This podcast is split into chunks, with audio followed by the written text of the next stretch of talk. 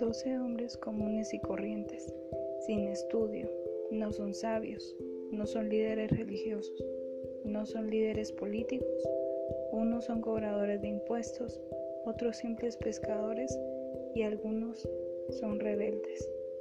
Delante de ellos tienen a un simple carpintero de Galilea, uno que sana en el nombre de Dios, que hace callar a los demonios, calma la tempestad y anda sobre el mar.